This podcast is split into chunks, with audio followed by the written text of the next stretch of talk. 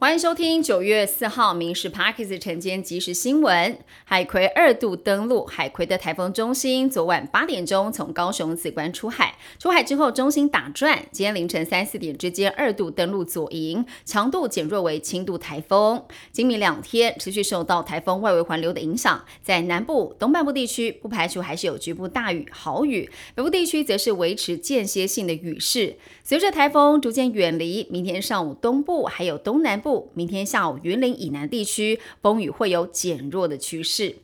财政部推动囤房税二点零，建商余屋通通加税。目前全国实现是开征囤房税，税率是百分之一点五到三点六。建商余屋可能适用税率百分之三点六，但是考量销售余屋需要合理的期间，财政部严议在此法规定，建商余屋至一年以下，打算一律适用下限税率百分之二。如果建商能够加速的出售余屋，囤房税不一定会加重。官员表示会朝。这个方向来规划，但还要邀集地方政府进行讨论。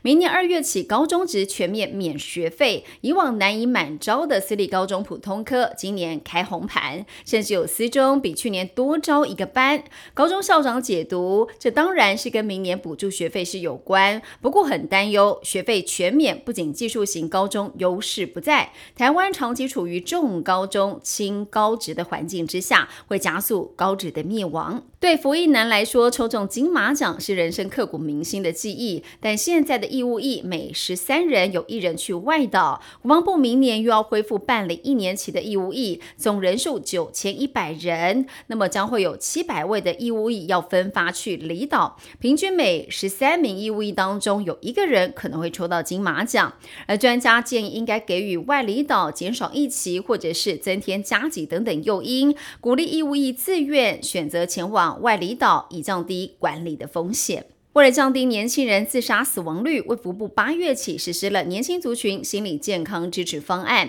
十五到三十岁族群可以免费三次的心理咨商，反应相当的热烈。但是精神科医师却发现，部分年轻人因为失恋、课业还有工作压力沉重，心情不好就申请咨商，甚至有人坦言只想要尝鲜。好，根据了解，卫福部心理健康司在本周会公布最新的补助方案，不排除要调整适用。对象跟补助的方式，被称为“民雄鬼屋”的刘家古厝列台湾十大鬼屋之首，市价的六点八折，但两年来都没有卖掉。这超过上千平土地，两年前委由房仲来销售，而开于低于市价的价格求售，吸引了超过三十组的买家有兴趣，讨论度高，但是到现在未能成交。而房仲业者也说，民雄鬼屋的名气呀太响亮了，建商跟投资客难免是有所顾忌，期待。有缘人可以改写鬼屋的历史。在瑞士举行的世界室外拔河锦标赛三号继续进行最后一天的锦标赛事，